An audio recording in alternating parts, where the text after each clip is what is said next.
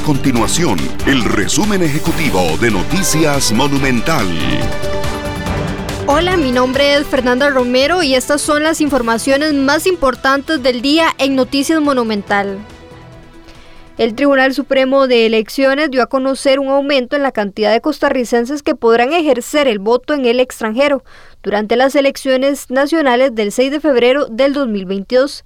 Según datos del TSE, en los comicios del 2014 la cifra era de 12.000 costarricenses, mientras que en el 2018 creció a 35.000 votantes en el exterior.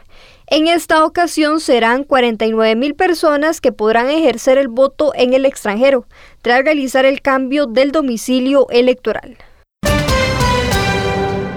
Desde este primero de noviembre los conductores pueden consultar el cobro del marchamo del 2022. El cobro del derecho de circulación sale en medio del malestar de los ciudadanos por el veto presidencial al proyecto de ley que rebajaría el marchamo. Además de este malestar, los propietarios de vehículos reclaman que el valor fiscal de los vehículos subió este año. El aumento incide al momento de pagar por el impuesto de la propiedad en el derecho de circulación.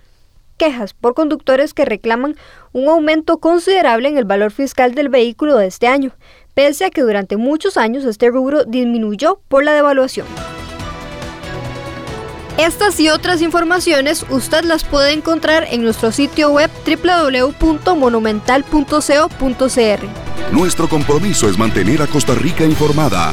Esto fue el resumen ejecutivo de Noticias Monumental.